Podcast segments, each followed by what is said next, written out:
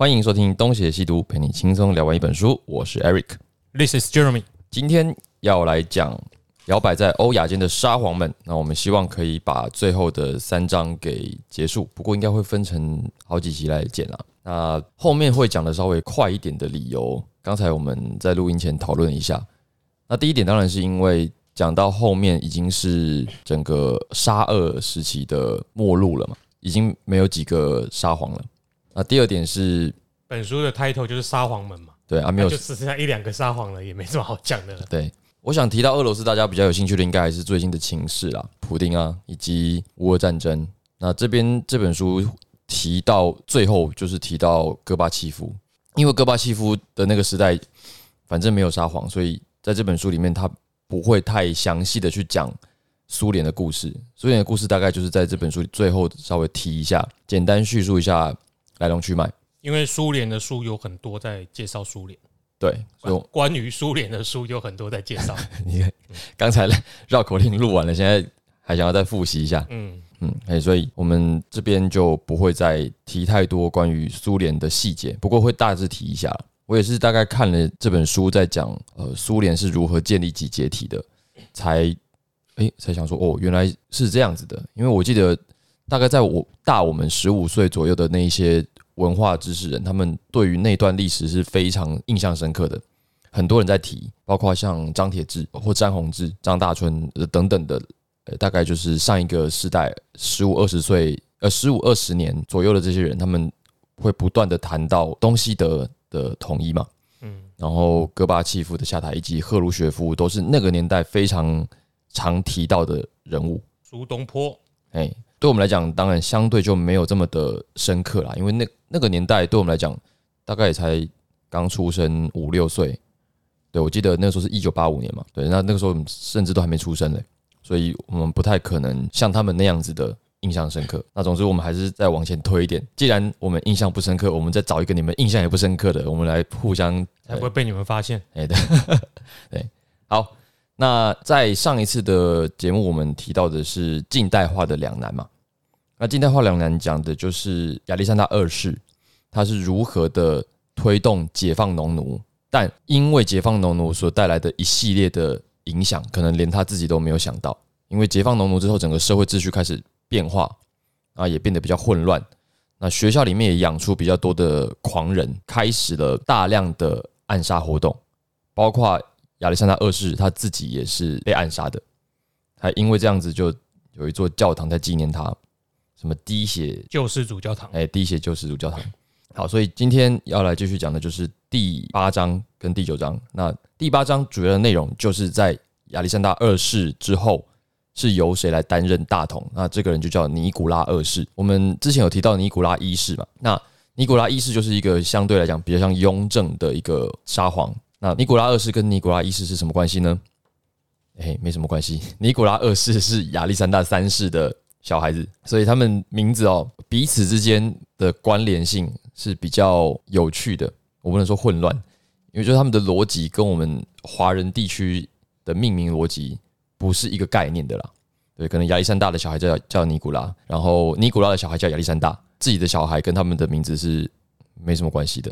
可可能跟他们叔叔、跟他们爸爸、跟他们爷爷有关系。好，那我们就会先从尼古拉二世开始讲起，开始喽。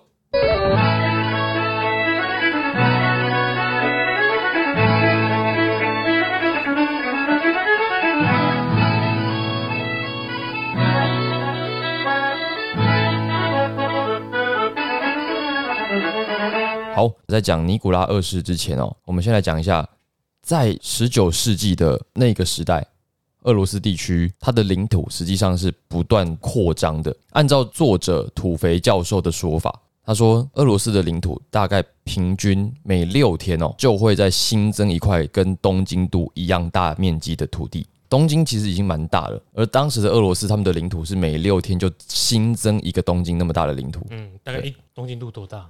两千两百平方公里，啊，如果是都会区呢，不确定，但是就是两千两百平方公里，就是六天就反正大概你大概一个月就跑出一个台湾了。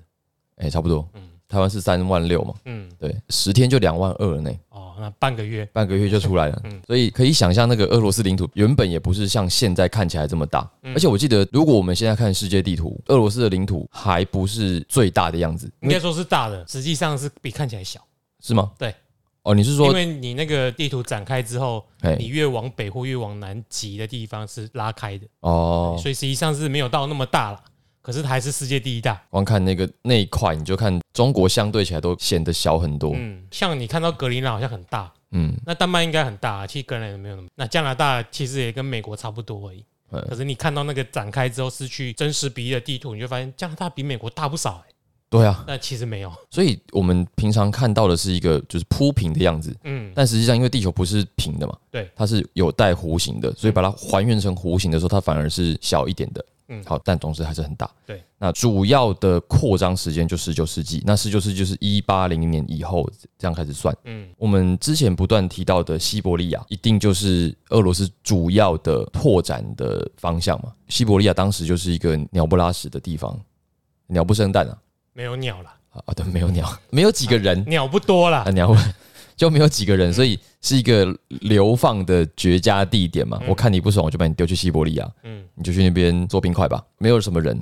后来是越来越多人，所以这是他们最早的呃算是殖民地。可是俄罗斯越来越强大，你看他们之前就把鄂图曼帝国给打趴下了。所以他们后来的领土就继续的往南边扩张，那扩张到哪里？就是现在的高加索区跟中亚。好，我想要先讲一下，其实对我来讲哦，我觉得高加索跟中亚真的是一个地理上的盲区，因为我以前也试图想要从世界地图上面去看这几个地方，但就很奇怪，就是觉得这些地方很难记得住。对我来讲，没有什么记忆点。我中亚到底要指哪里，或者高加索到底是指哪里？这个就也是透过在阅读这本书的过程，才再复习一次。好，我们简单讲一下，高加索地区就是在俄罗斯的最南方了。就以领土来讲，它有一条大高加索山脉。我、这条山脉蛮长的，它全长一千五百公里。如果用台湾的地理概念算起来，就基本上就是它可以贯穿整个台湾吧。竖着摆的话，不过呢，这条高加索山脉它是由西北往东南走势的。大高加索山脉呢，就可以再分成两边，因为它是西北东南切嘛，我们就把它算横切好了啦。你横切就会分南北，嗯，对不对？那高加索地区的东西边，它各自就是里海跟黑海，这个两个海，我们对我们来讲比较陌生。可是这两个海对于欧洲，尤其是东欧国家来讲，就是必争之地，因为贸易都靠那里走的，尤其是黑海嘛。俄罗斯跟鄂图曼就是在争这块地方的制霸权。那高加索的南方呢，就隔着阿拉斯河，它跟伊朗、土耳其就接在一起了。所以那块地方在以前的俄罗斯是比较没有开发的，因为以前那里还算是鄂图曼的地盘吧。在之前又是波斯人的地盘，对，俄罗斯以前是比较没有办法管到那里去的，打你也打不过对鄂图曼啊。嗯，然后讲到现在哦，以前的话是由其他的国家来管，那个我们在这本书里面没有提到。那现在的北高加索是由俄罗斯联邦来管的，那在里面就有七个共和国。我们讲最大的一个就车臣，最近应该常听到这个名字。然后另外一个是达吉斯坦，那达吉斯坦我其实也比较没有听过啦，嗯不知道你之前有没有听过？他们总之就是由俄罗斯联邦来管，他们也不是什么真的独立的国家，基本上都还是听俄罗斯老大哥的。就有车臣一直要独立，然后被痛宰了。对，南部的高加索就由三个独立国家组成，领土最大的那个叫做亚塞拜然，这个我就很常听到嘞，虽然没有很清楚。他到去年还跟亚美尼亚在打仗，嗯，那这个地方哦，它跟伊朗是接在一起的，它的首都叫做巴库，是原本这个亚塞拜然的王国的首都，但是这个王国在十九世纪初，就是一八零六年就被并到俄罗斯去了。还有一个国家就叫做乔治亚，不是卖咖啡的那个，这个乔治亚就是在黑海的。东岸这里的人信的是乔治亚正教会，不知道为什么这里会突然拉出一个跟东正教都不一样的他们自己的宗教的教会。他在一八零一年就被并到俄罗斯了，所以他应该是最早的。所以这两个地方，他们在十九世纪初就失去了自己的主权，然后被俄罗斯挺走。那第三个是亚美尼亚，这个我也听过，诶，之前也是不断出现这个国家的名字。那我跟你说还在跟亚塞拜然打仗啊。在之前你也会在那个奥运会什么看到他们对，就是你刚刚讲说他们打仗之前，我就听过这个国家，但是我就仅止于好像知道，但你又不太确定他们在干嘛这种状态，他们要不是因为战乱，好像是有好几个长寿的村庄还是什么，就是以长寿，在乔治亚还是亚美尼亚，就是因为他们环境很好了，嗯水土肥美，所以那边很长寿。啊，所以我们没有去过那些地方，真的不晓得说，其实人家那个地方气候好，风水搞不好也很好，很好，可是变成兵家必争之地，对，就是一个你不能太好，你太好大家就想要抢着要，除非你自己超强啊。啊又很难。嗯，那亚美尼亚比较特殊的是，他们在国外有大量的侨民。为什么？因为他们本国人没有办法住在本国，因为他们就是因为他们所在的那个地方太好了，所以一直被攻打，然后被迫迁离，被歧视，他们就被认为是高加索的犹太人。尤其是在一次大战的时候，他们还被还被种族大屠杀过，对，所以是一个蛮悲惨的地方。就光看的时候都觉得哇，他们跟犹太人一样惨。嗯，好，那我们接下来就要讲一下说高加索是如何的一步步的被俄罗斯给抢走。我们首先当然是要提到凯撒林二世，可能有些听众会有点印象，就我们之前在讲凯撒林二世的时候提到他有一个攻击嘛，就是把克里米亚地区给吃掉，把鄂图曼土耳其的影响力再减弱了一点，尤其是设了新的省，宣告说，呃，克里米亚地区从此就是我大俄罗斯帝国的。所以在凯撒林二世的时候，高加索地区跟俄罗斯就逐渐的相邻在一起。你想嘛，假设你是一个帝王，你把克里米亚给吃掉之后，你不可能满足于停在这个地方，你一定是会继续往南走的。所以高加索就变成是下一个目标。在一七八三年，也就是十八世纪的后半期的时候，俄罗斯就已经把乔治亚王国定为保护国，而且在没多久，一八零一年就把人家吃掉，然后再过十年，亚美尼亚王国也并掉了。并掉之后，当地的人当然就不满嘛。我想说，我我们王国过得好好的，我我我们为什么要跟你们这些斯拉夫人住在一起，还要听你们斯拉夫人的？你们才是斯拉夫吧？所以就开始有很多的反殖民暴动。那哪里最严重？在我们刚才提到的达吉斯坦跟车臣地区，他们的暴乱尤其严重，而且那边还有很多山地民族，他们是信奉伊斯兰教的，他们就不断抵抗。而山地民族的反抗是比较难平息的，因为你的军队进去，你有环境问题要克服，所以俄罗斯就派了一个司令官，叫做叶尔莫洛夫去平乱。但是你越派人来平乱，就让那些原本各自为政的山地民族更加团结，就越难打。高加索的莫纳鲁道嘿，对，高加索的莫纳鲁道，对付叶尔莫洛夫，嘿嘿，因为我不知道日本的那个当当时的代表是谁。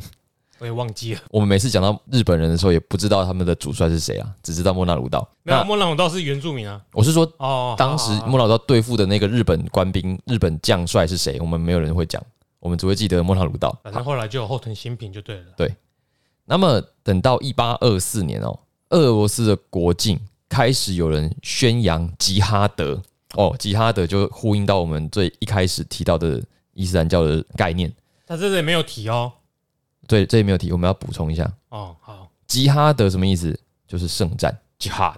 多听我们的节目是有用的。哎，所以看一看到吉哈德，马上就知道这就是圣战的意思。嗯那么他们就选出了当时的领袖，第三代的伊玛目哦，有一个关键字，嗯伊玛目，还记得吗？记得啊，对，就是他们的领袖的意思啦。代表他们是什叶派的。对，就是只有什叶派才会叫伊玛目。嗯那么当时的第三代伊玛目叫做沙米尔，他就在北高加索地区哦，对抗俄罗斯，对抗了二十五年。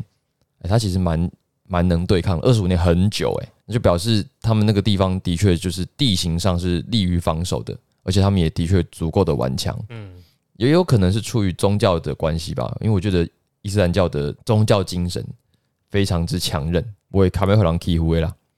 那二十五年对俄罗斯来讲，当然也是非常的痛苦啊，陷入苦战了嘛。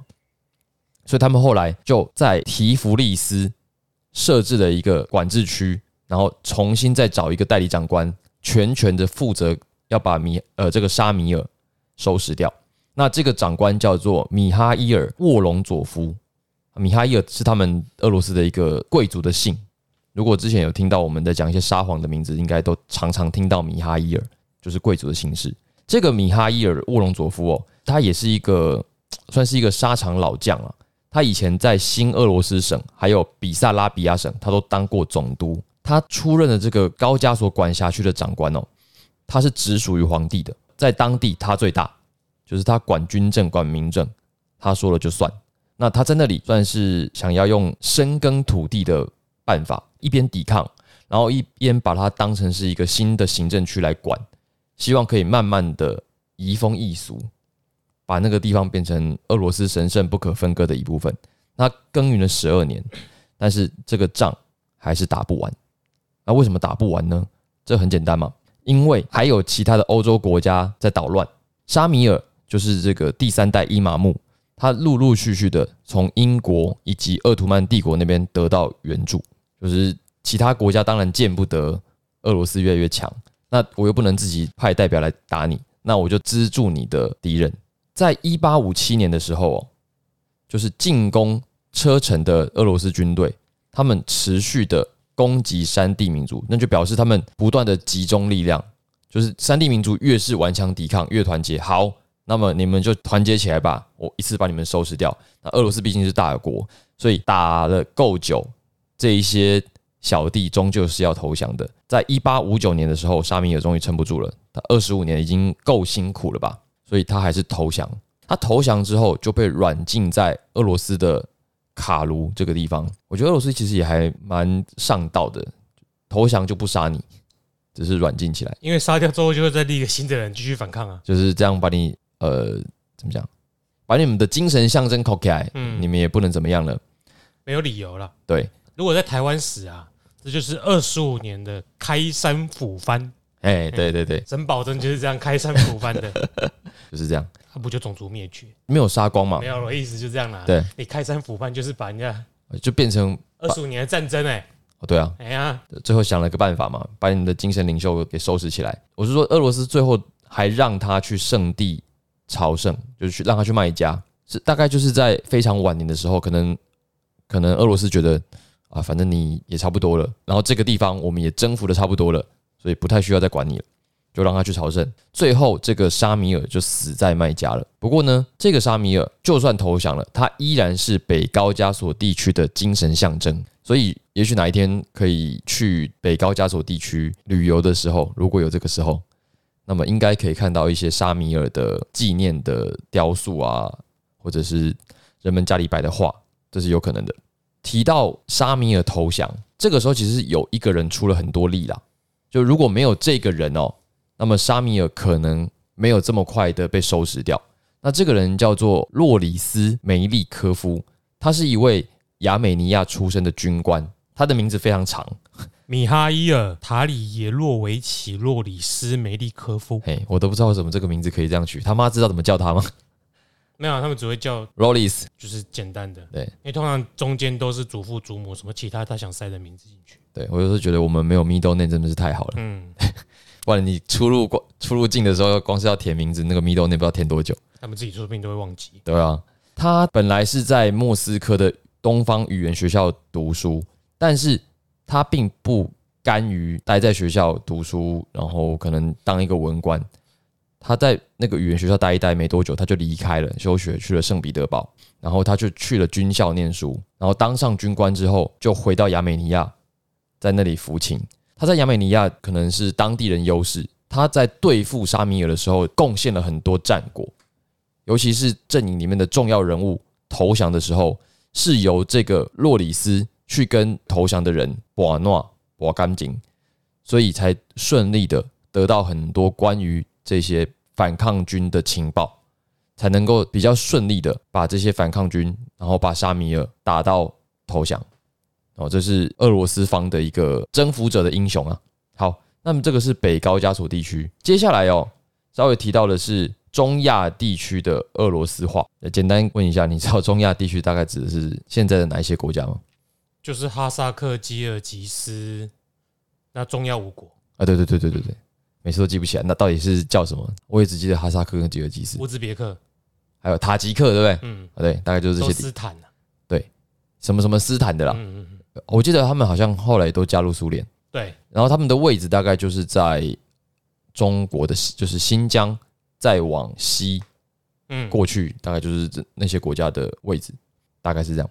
这边提到了中亚的殖民地化哦，大概有哪一些人呢？就是什么楚瓦什人啊、马里人啊、巴什基尔人啊，这些民族大部分都是在伏尔加跟乌拉尔地区哦，他们是一些少数的民族。那土库曼啊，土库曼，哎对对对对对对，呃，要等到什么时候？要等到十九世纪的二十年代，大概就是一八二零年，俄俄罗斯才正式的把他们的殖民之手伸进了中亚的世界。那么首先呢，俄罗斯先在阿萨克汗国的草原上就筑起了要塞，就是哎、我们先进来一点点哦。可是、对让你进来一点点。对，然后最后呢，就在一八四七年的时候并吞了哈萨克。一开始只是进来一点点嘛，后来整个就停走。然后等到十九世纪的后半呢，俄罗斯又介入了中亚的南部。那中亚南部当时有三个国家哦，分别是布哈拉汗国、西瓦汗国跟浩罕汗国。我们刚刚讲，俄罗斯在一八四七年并吞了哈萨克，他在一八六七年的时候呢，又在浩罕汗国的大型都市塔什干内里面成立了一个突厥斯坦总督区。他们是不是认为那边就是突厥斯坦？那个名字命名的方式，就那边是突厥人，对他们来讲，所以他们就取了一个名字叫突厥斯坦总督区。那土耳其啊，哦，对哦，哎，好，那第一任的总督是谁？第一任总督叫做康斯坦丁·考夫曼，又是一个驱魔神探。那这个康斯坦丁当时是五十岁哦，那他应该算是一个将军，因为他打过克里米亚战争。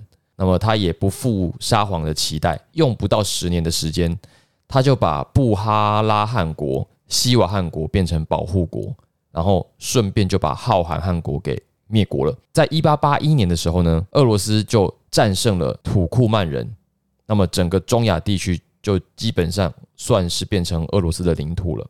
那你看哦，我们从一八二零年开始算，一路算到一八八一年，就大概是六十年左右，一个甲子，一甲子，他们就把中亚地区给吃掉，所以就变成俄罗斯的新殖民地，叫做俄罗斯的中亚管辖区，或者叫做西突厥斯坦。整个过程这六十年基本上都算是武力征服的，武力征服就很容易被当地人抵抗嘛。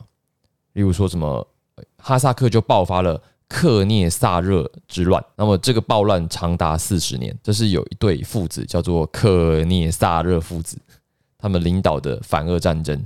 那他们就是想要统一哈萨克跟复兴哈萨克汗国，但我想应该是没有成功了。好，刚才讲到的一个是高加索地区，一个是中亚地区，第三个就是西伯利亚的东边以及远东地区。为什么讲到西伯利亚东边？因为西伯利亚非常的大，跟俄罗斯接在一起的应该是西西伯利亚，就是西伯利亚的西边是俄罗斯很早就进去的，但是俄罗斯一直没有接触到的是东西伯利亚，就东边嘛。再来还有在远东地区，那么远东地区指的应该就是东北。用俄罗斯的地理观来讲，他们就是最熟东北嘛。包括现在哈尔滨都还有很多俄罗斯人，还有中俄边境那里更多嘛。大概也就是十九世纪，从十九世纪开始，俄罗斯就在远东有了很大的发展。我们先讲一下俄罗斯什么时候开始跟远东有所互动，其实很早，从清朝开始就有互动了。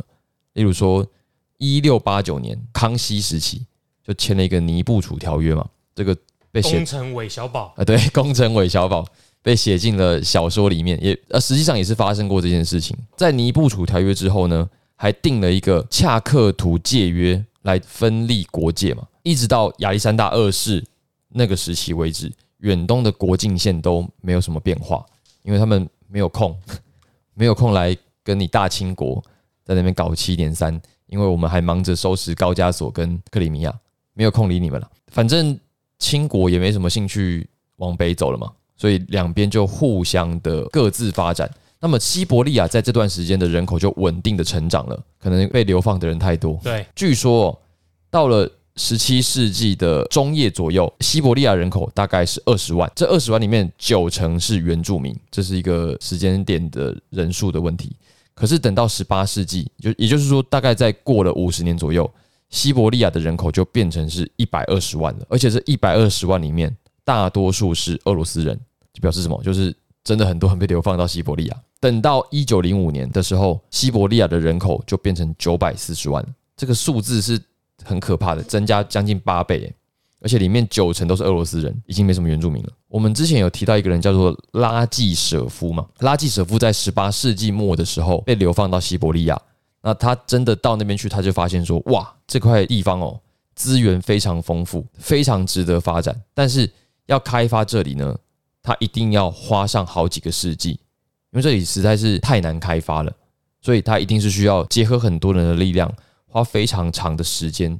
才有办法发展的。那么当时在西伯利亚以东的地区，有哪一些人开始活动呢？他们主要集中在恰克图，就是我们刚刚讲的那个界约嘛，恰克图界约的那个恰克图。恰克图在贝加尔湖的南方。那贝加尔湖可能大家比较没有那么熟悉。有一首歌就叫《贝加尔湖》，可以去听一下。对，是中国歌手李健写的，蛮好听的，可以是可以去听一下。那么说是中国不可分割的一部分吗？你说贝加尔湖吗？对啊，贝加尔湖应该不算他们的吧？祖母牧羊就走到贝加尔湖，所以自古以来就有中国人在那边的 啊！不要照这样讲哦，都你们的，都给你们 安小。嗯，没有。好，因为恰克图是中俄边境，所以他们当时有一个国境的贸易所。俄罗斯方面，他们有一个算是当地的商人族群，叫做伊库尔茨克。哦，伊库尔茨克商人，他们就常常在跟中国贸易。他们当时的贸易方式是以物易物，用俄罗斯的毛皮换中国的木棉。原本都是用毛皮换木棉，等到一八六零年之后呢，俄罗斯就改引进了茶，主要是红茶。那我想，这是不是被英国影响的？嗯，他们可能想说，哎，我们跟中国买，啊，再卖去英国，和谈。因为当时整个欧洲好像对茶的需求量很高嘛。对，那你们走海运这样卖，不如我从陆路直接弄弄过去，我还可以高价卖给你们，我赚一笔送。可是后来他们这样自己进口进口，他们自己的喝茶的习惯也从那个时代就开始了。我很难想象，就是他们喝茶的这种习惯。是如何变成日常的？你喝过英式红茶吗？啊，不就红茶加糖？对啊，哎，跟那跟我们现在的喝茶的习惯好像又差很多。我们现在喝喝茶习惯，你是指就我其实我们扣掉果茶类的东西，其实我们是比较喜欢喝无糖的。我觉得东方人喝茶比较喜欢喝无糖的。没有啊，我们以前泡茶就喝无糖的。对啊，就传统式的啊。现在饮料店其实已经受到这种茶文化影响，才会加糖。只因为我们现在又讲健康，所以又把糖去掉了。对。但是如果你是以饮料店的形态，所以应该都是受到这种风潮影响。就是会再加东西进去哦。你你的逻辑是说，台湾的这种手摇饮，它的逻辑是比较接近于对。如果是陆羽，就泡茶嘛，哎，泡茶一定是无糖的啊。你在吃糕点？哎，等等，这个我科普一下，唐代的泡茶方式是日本那种的，那个日本那个是陆羽那种的，日本那一种日本代的，日本那种是唐代的。那他因为陆羽是唐代的，所以他们当时喝茶的方式是把整个绿茶都磨碎，然后是抹茶，对，抹茶就是连连那个粉。绿茶的那个叶子都磨碎喝下去的，然后当时还会加一些料，像橘子什么的。你刚刚说冲茶的那种，大概要到明代比较普及，那就那就明清以降。对，明清以降。我们现在喝的这一种，对对对，有得够的功夫茶的，哎哎，就是就是这种传统嘛。对对对，配一下配一些干果茶点之类的。对对对。然后等到现代以后，有些洋鬼子 加了牛奶，加了糖进去，嗯。才有这种饮料店的作风吧。刚好我们本来就喝茶，所以很容易可以接受这种外来的。其实对台湾来说，两个都外来的啦。加料的方。哎呀，以前我们就因为茶台湾种很多，也很好喝。嗯嗯。啊，本来这样就拿来，很快就接受了。甜东西谁不能接受？也是啦，爱吃糖。但是如果会把茶加糖，我觉得应该是英国人这个有影响到了。他们可能没有办法体会我们说回甘。嗯的那种感觉，一开始喝 David 也会觉得苦啊，嗯，可你等到喝习惯了，你会感觉到那种来自喉头的甘甜味。等到之后，我再找精品城的少东来讲一下他们的茶叶是怎么弄的。可是他们可能在喝的时候没有适应这一段嘛，那他们就想说，哇，这么苦，我。他们也不是喝到台湾茶，你怎么知道喝好茶还是坏茶？就是茶它的基底就是对啊，他可能不会泡啊，不会像我们这种喝的方式啊。对了，啊，冰没那么久啊，然后它又是红茶，一般我们在泡比较少泡红茶，而且它没有这个长期的运输嘛。对啊，然后还有什么斯里兰卡什么，对对对对，其他殖民地的，所以茶叶可能理所当然中间会变质，所以加糖是比较好的呃选择，然后再加个牛奶，对，哎，就变红茶拿铁，对吧？红茶拿铁就是。就是奶茶，不是吗？对，可是拿铁好像是 latte 是法语那边的用法，就是牛奶，就词汇又这边乱混了这样子。latte 就是牛奶啊，嗯，你知道那个 latte 跟 cappuccino 怎么分吗？怎么分？呃，latte 的意思就是牛奶，牛奶二，咖啡一，嗯，然后 cappuccino 就是牛奶一，咖啡一，嗯，就是比例算起来，它就是一个命名的方式。美式呢，就是咖啡加水，对，然后而且这是就是美国人去打仗的时候喝咖啡嘛，又喝不习惯意大利的那种 espresso，嗯，然后就就加水，然后意大利说这什么东西，哪有人咖啡加水的？一群神经病，嗯，可是没想到它就变成了主流，主流，对，全世界喝咖啡都会先从美式开始喝起，除了欧洲人以外，对，除了欧洲人，欧洲人觉得你们神经病，没有文化，对，一般蛮夷，其实现在喝的都是各个地区混合的结果了，对，他们那边加糖加牛奶。就你台湾人，你要加是不是？我加更多，我再加珍珠，哦，我再加黑糖，然后等到你们来这边，哎，刚好好喝哦，比你们这牛加牛奶好喝，然后再开过去，一杯卖你们十磅二十磅，就不错啦，赚翻。嗯，这个珍珠台湾之光，所以在这里就变台湾之光了。你要喝原味的，我喝加料的，都在台湾喝最棒了。对，好，欢迎来台湾喝茶，而且工厂，你在外面喝十磅二十磅，对不对？对啊，你在这边喝。呃，哎，五十块六十块台币，越来越贵了。你现在去买那个，没有，我刚刚讲的最低价。哇，对对是真的，不会啦，厚礼这边不会的。哎，你最近有没有看到那种在加料的，一杯七八十都有的？哎，很久以前就有了。对啊，可是我说我们我们乡下地方这边还好啦。哪有那个茶饮？那是因为你爱喝连锁的。啊，那现在你会卖到那个价，都是那那种新牌子啊。我们没有帮大家打广告，只是说，的确现在有些新品牌。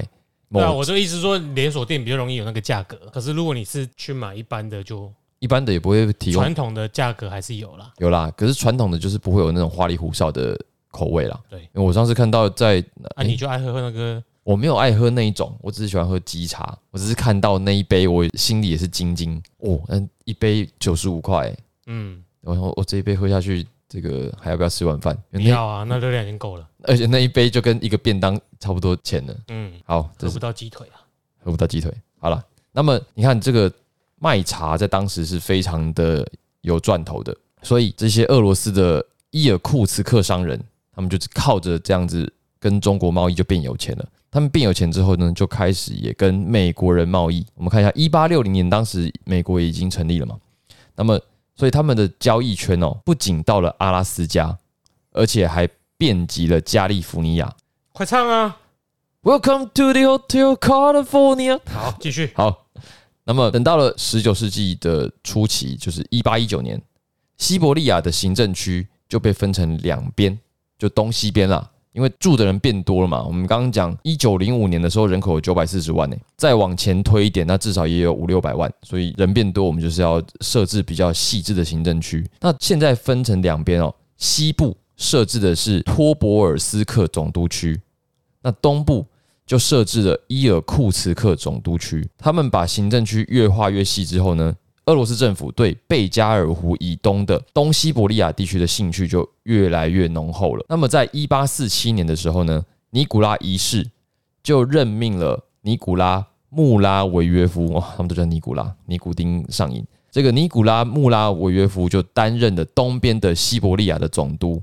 那为什么会找他去呢？是因为这个穆拉维约夫哦，在打高加索战争的时候。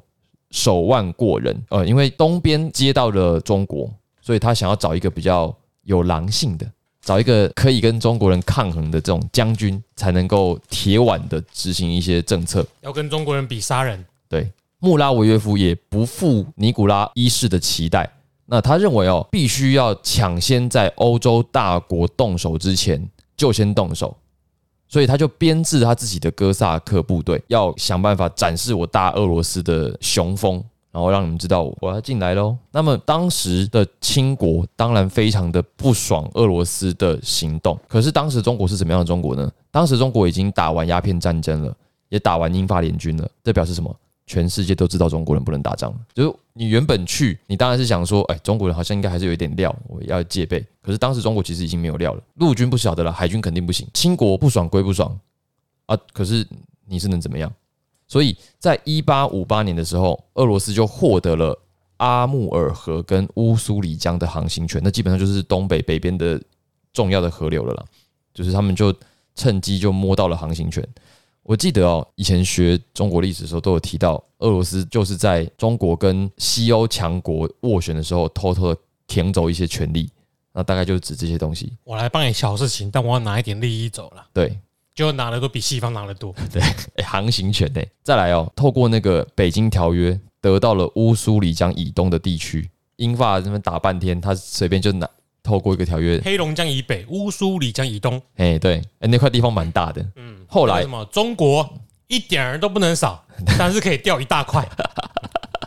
对，整块割给你，但是一点都不能少。好，在获得航行权之后，他们就建立了弗拉迪沃斯托克城。哦，这个名字非常难念，但是哎，对就是海参崴啦。那因为我曾经跟跟妹子聊天的时候，那妹子是俄罗斯人，跟我说我我要 come from，你一般来说听听到期待听到莫斯科圣彼得堡，你就听得懂吗？对，Vladivostok 什么？那哪里？后来拿第五个弗拉迪斯沃克海参崴，海参崴啦。哎，海参崴这个名字在中国有另外一个念法，他们会叫海参崴。嗯，对我后来试过，你打崴，它的确打得出来。嗯，就是你打海参崴、海参崴。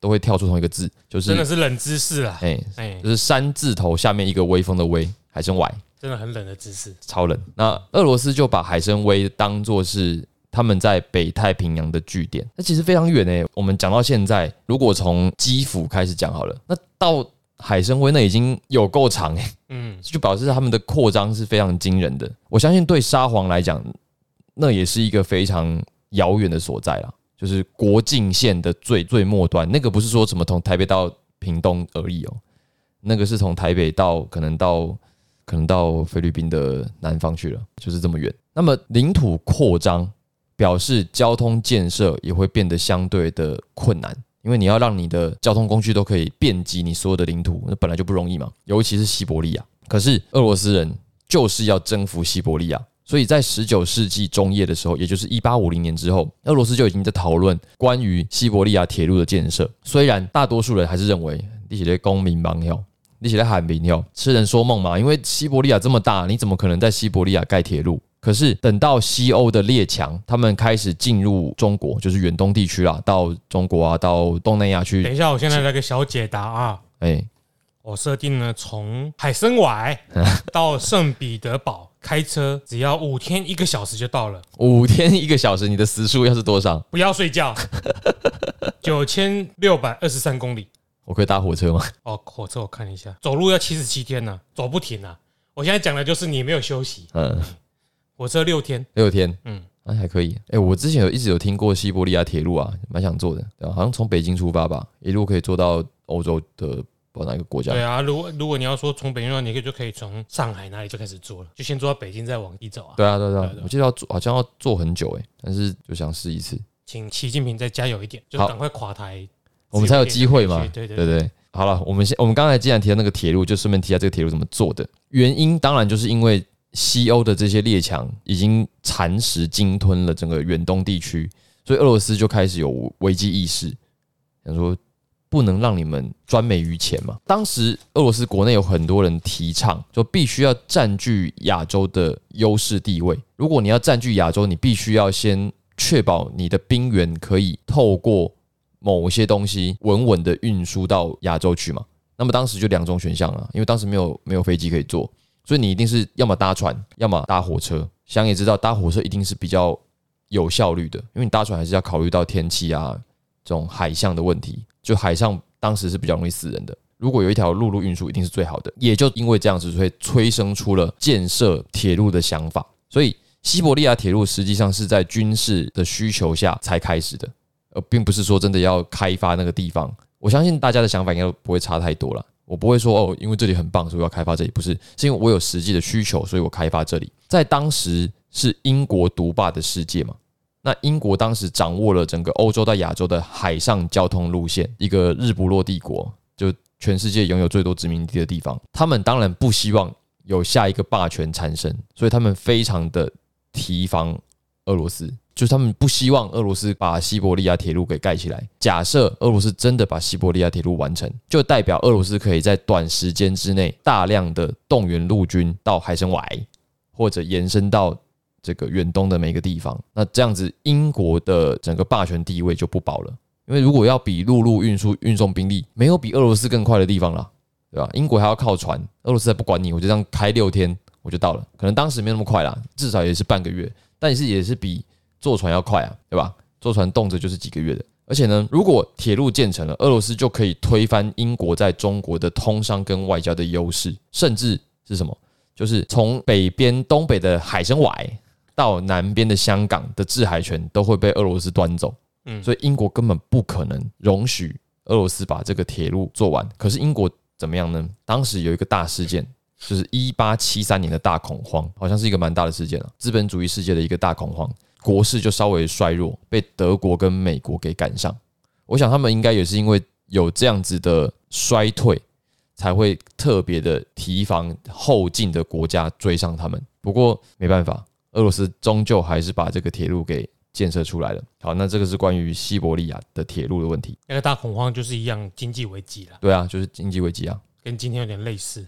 最近我也很通货膨胀，铁路投机，那时候铁路是高科技耶。哦，对对对，所以可能欧洲的金融市场，嗯，投太多热钱进去建设铁。一八三七年铁路泡沫，一八七三年啊七呃一八七三年，其实也没有泡沫啦，就很多东西就是你投入过多的金钱，对，你发现它跟现在价值没有完全相符，所以就会产生泡沫。但是事实证明，铁路这东西没有泡沫啊，它实际的价值还是存在的，只是你当时可能投了太多钱，所以会有一阵子的降温，嗯，但是。你自己降温泡沫结束之后，你铁路还是值钱。这个跟那个什么打看泡沫的逻辑应该是一样的。对啊，跟今天的一样啊。对啊。为什么半导体会忽然跌那么多？半导体又不值钱吗？半导体长期趋势还是好的。对。只是一时间太多热钱在投资这东西，就必须要暂时冷却一下。对。反正英国经历那段时间就被德国跟美国追上啊，不希望你被俄罗斯追上。这个经济危机是世界第十二次经济危机啊，那是第十二次，就是全世界系统性风险的。第十二次啦，起源于奥地利。好，我们不是提到那个西伯利亚铁路的问题吗？那么西伯利亚在当时哦，跟高加索还有中亚不太一样，它不算是一个俄罗斯的殖民地。虽然我们说俄罗斯很早就开始把人塞到西伯利亚嘛，可是那个地方因为本来没有一个政权。所以它可能算是一个无主地，比较不像是那种把原本的政权吃掉之后殖民的那种概念，因为那里本来就没有人啊。那有一些反对派人士哦，知道了这个俄罗斯要盖地铁的打算，他们就觉得说，铁路会不会让悠久而美好的西伯利亚从此消失？就是主张环境论的啦。如果放到现在，一定会开环评会议，就说：“哎呦，你把铁路盖起来了啊，我们的山川美景怎么办？会不会就不见了？我们的生态呢？怎么办？”早就会死掉啊！对，但是放在一八五零年代的俄罗斯政府还是沙俄帝国，人家才懒得聊你们。一八九一年的时候，亚历山大三世就决定要盖横贯铁路，而且要快一点。所以这条铁路呢是同时进行的，从西边的车里亚宾斯克跟东边的海参崴，他们是同时进行的，就两边头跟尾一起做，在海参崴的动土典礼。就是开工的那一天，由皇太子尼古拉二世举行，因为他当时刚好从东方旅行归国了，所以他就赶上了，就去参加了那个动土典礼。你可以想象，在西伯利亚那样子的地方，你要开启工程，那一定是非常困难的。为什么？因为那地方地形太过丰富，天气太过寒冷，冬天冷，然后呢，树林多，然后呢，断崖跟峡谷到处都是，而且到处都是湿地。跟永久的冻土，所以自然障碍比比皆是啊！你到处都是这种自然的障碍，你要克服那些东西。经过五年哦，才终于完成了一段，就是在一八九六年的时候呢，完成了东边的一部分的铁路路段。九九年就是慢慢的在开通了另外一个路段，就东边的建设是相对来讲比较容易的，那难的一定是西边的，因为。那边还有一个贝加尔湖啊，这个贝加尔湖那整个湖比比利时还要大，很难想象，因为我连比利时有多大我都很难想象了，就跟台湾差不多大，跟台湾差不多大，然后那个贝加尔湖就比台湾还要大了，嗯，对，非常巨大的一个湖，所以如果你要想办法通过贝加尔湖，有几个办法，就是在湖岸上面铺铁轨，可是如果你要在湖岸上铺铁轨，你就要先在溪谷里面先架两百座桥，然后在。岩山上面凿出三十二条隧道，虽然不是做不到，但是时间成本太高了，所以他们决定怎么做呢？他们决定先使用蒸汽渡船，暂时解决问题。就是有一辆贝加尔湖号，全长九十公尺，应该是等到列车经过的时候，他就把那个列车先装上船，然后穿过贝加尔湖之后，再把这个列车再组装起来继续走。这个方法到现在有些地方都还是这么做的。就据我所知，我自己亲身经历的，从海南岛一直到广西的这一段铁路也是这么干的，就是会先搭一段船，然后铁路组装起来，然后继续继续走。等到一九零一年的时候，西伯利亚铁路才宣告部分开通，就是从莫斯科到海参崴，一共是十三天。你刚刚讲从圣彼得堡到海参崴是六天嘛？嗯，对，那是现代。以前是从光是从莫斯科到海参崴就要十三天，然后绕过贝加尔湖的那一条路线，就是原本是用船装上去，然后再运送的那条线路，后来因为有了这个南岸线路，才算是完整的建造完成。以前没有柏油路了，你开车也不会那么快。对，等到西伯利亚铁路算是完全完成，那已经等到日俄战争之后了，是非常晚的。好，既然铁路完成了。或者是铁路建设了，那就表示西伯利亚需要有更多人进去，所以接下来就是一个西伯利亚的移民潮。刚好遇到什么？刚好遇到俄罗斯当时农奴解放啊，农奴解放之后，农民就有了人格上的自由。那么他们要遇到的第一个阻碍就是，他们一开始要离开村子之前，必须要得到集体的认可，这是一个让他们无法自由移动的一个限制。但是这个限制很快就被排除了。所以就有越来越多的呃农民，不是农奴，越来越多的农民，他们想要到乌拉尔山脉的另外一边展开他们的新生活，所以他们就大量的迁徙到呃西伯利亚那边去。但是呢，并不是每一个人都可以顺利的移居。有一个画家叫做谢尔盖，然后他有一个著名的画作叫做《迁徙民之死》。那在这个画作里面就可以看到，每十个移民哦，大概有一个会死在路上，因为很多人可能在路上就破产了。然后遇到一些状况，他们就就挂了。这样，那么等到一八八零年之后，一八六一年是农奴解放，就是大概二十年之后，这种移民就变成了数万人以上的大规模的活动。光是在一八八九年就有三万人越过了乌拉尔山脉，而且这个移民的数量哦是成倍成倍的成长。光是在亚历山大三世这个时期，就有将近四十万的人移民到西伯利亚。这四十万人里面哦。大概有两万人走的是海路，就是搭船过去的。那其他三十八万人基本上都是跨越了乌拉尔山脉。这个乌拉尔山脉也出现在陈奕迅的一首歌叫做《阿怪》里面。嗯，所以他可能就是想要体验一下俄罗斯农民的心情。好，那么这些农民哦，他们跨过乌拉尔山脉，他们的目标是什么？他们的目标是西伯利亚西南部的那一块肥沃土壤区域。对，那其实东部也有很多肥沃的土地，可是对那些农民来讲，东部又太远了，所以他们只是想要跨过山脉，然后去到西西伯利亚的南部，重新开始他们的生活。俄罗斯政府呢，在当时他们也是想要鼓励更多人去西伯利亚开垦的，因为这样才能增进国家的税收嘛。所以解放令发布之后，政府就有一些新的移民规定，他表示说。所有的俄罗斯跟外国的移民，你们只要过去，每个家庭都可以享受到一些福利。这福利是什么？就是有一百二亩的土地使用权，就是一百公顷啊左右，一百公顷左右，一百二亩的土地使用权，以及二十年的免租税福利。哦，这是一开始的政令。因为我自己本身不是农民，那我我想这个福利听起来应该还不错啦。可是可能。对当事人来讲，这还不足以构成吸引他们长途跋涉的理由，所以当时要去的人不多。不是啦，你在俄罗斯最不值钱就土地，土地那么多。对了，哎呀，可是自由啊，就是他们他们一旦变成自由民，对不对？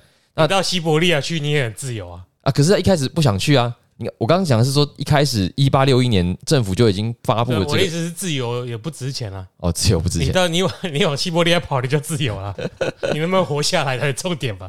哦，对了，哎啊，他们想说，你张震岳哦，唱个歌就自由了。那是李心洁哦，对，哎，听李心洁唱的。那我要听李心洁唱《爱错》。哎，那么等到二十年之后，政府就加嘛，就是原本是二十年的免租税福利嘛。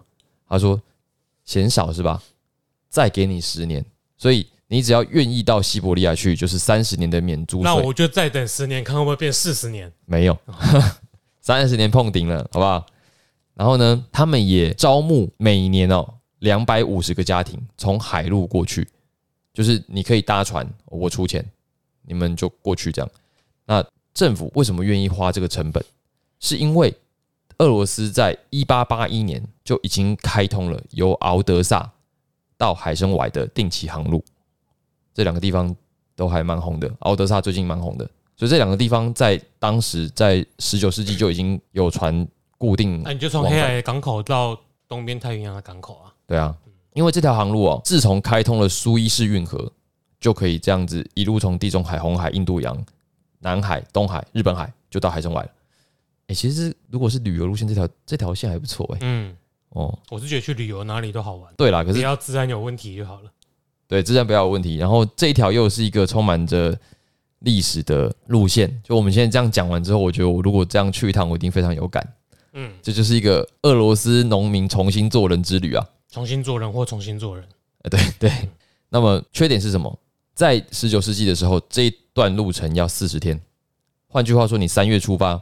大概六月中可以到。那比起陆路呢，还算是快的。那就表示，如果你是爬山过乌拉尔山脉，就要更久，而且你可能真的会重新做人。对对。可是虽然快，可是船上的环境比较差嘛，也会重新做人的环境，也会重新做人。对，这成果怎么样？就是政府花钱找大家去移民，第一波大概一千六百人，他们就从海参崴。进入乌苏里江地区，等到十年之后，就有一万六千人去那边。十年之后，我们还会是朋友吗？这是陈奕迅对不对？你改的歌词，我要想一下。总共哦，俄罗斯在当时有五万七千人，他们经过海路去到海参崴。我为什么最近改不过来，一直海参崴？我也是这么觉得。对，但是你就是个西亚拉嘎，我也没办法。靠背，海参崴啊。那么政府出钱的这个做法。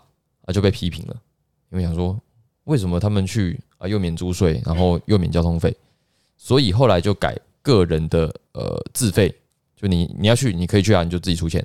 那土地我还是优待你，因为出发点在敖德萨，敖德萨就是现在乌克兰的领土嘛，嗯，所以当时的移民几乎都是乌克兰地区的农民，特别是切尔尼戈夫省的人，我也不知道这是什么省啊，反正就是他们的某一个省。为什么不要有些人就是经过台湾海峡的时候？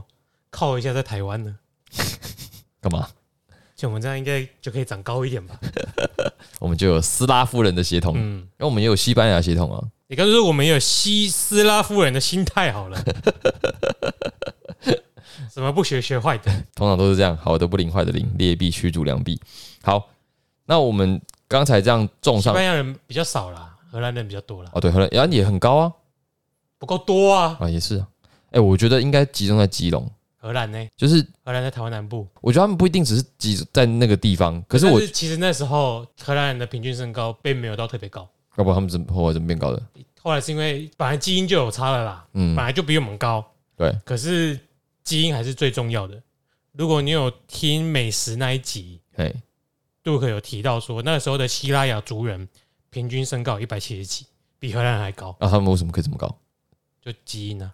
我们有一些原住民的血统基因上是胜过我们现代人的，很猛。所以台南有有一些不少人，就是他，你看他很高，你以为他有荷兰遗传，嗯，其实并不一定，因为希腊雅族一些平埔族本来身高就很高。哦，那为什么现在的荷兰人看起来都是长条形的，就平均好像一百八那种感觉？他可能在那个年代就相较到相较我们就算高了，嗯，就是汉族，那一样都开发比较早，环境。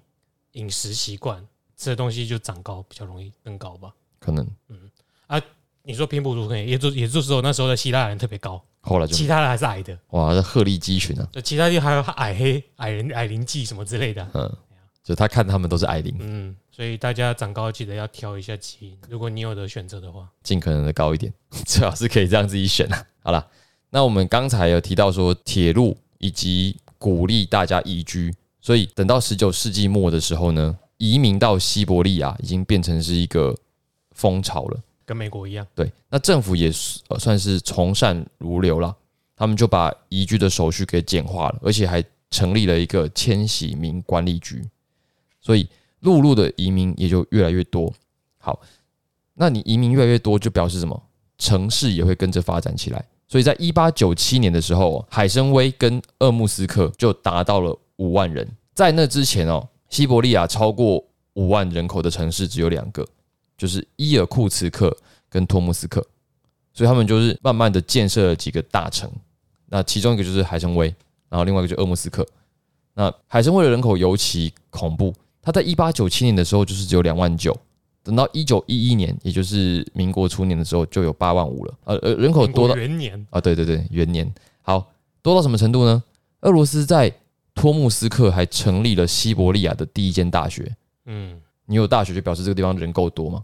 那也开始有一些雄伟的旅馆跟歌剧院，这些逐渐逐渐的发展。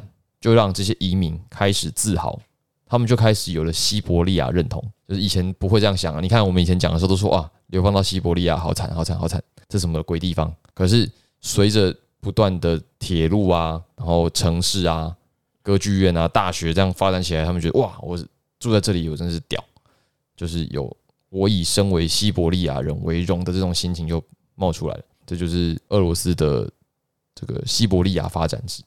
好。那么，综上所述，就是俄罗斯在十八、十九世纪的几个扩张了。那第一个就是高加索，我们刚刚讲的高加索。然后第二个就是中亚地区，就是吉尔吉斯、哈萨克斯坦、土库曼这个地方。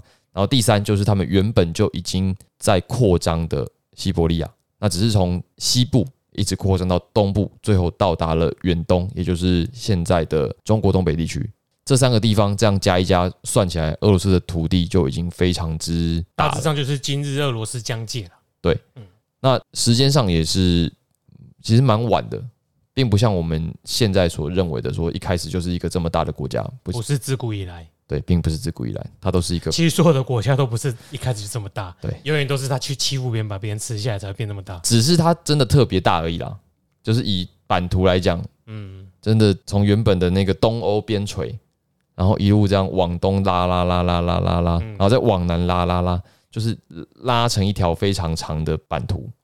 其他国家就是有可能就是在一个地区，像德国就是德意志联邦互相压来压去，最后压出一个国家。嗯，它的版图不会有太大的变动。可是俄罗斯不是啊。嗯，对。那你说中国也是啊，中国往外扩啊，就是往从那个中原地区往外这样对啊压出来的嘛。嗯，对啊。那只是说以前的人可能还是有他们。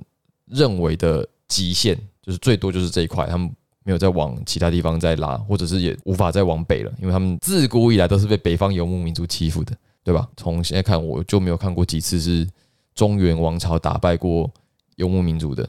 案例比较少。中原王朝就算被游牧民族打败，这文化还是让那些游牧民族变成中原王朝啊？哎啦，对啊，这也是一个，这这是中国文化奇特的地方啊！一地入中原而中原之，去读鲁迅好了，这是阿 Q 啊，谁打败我，谁就是中国人。呃，好怕，我不敢打你。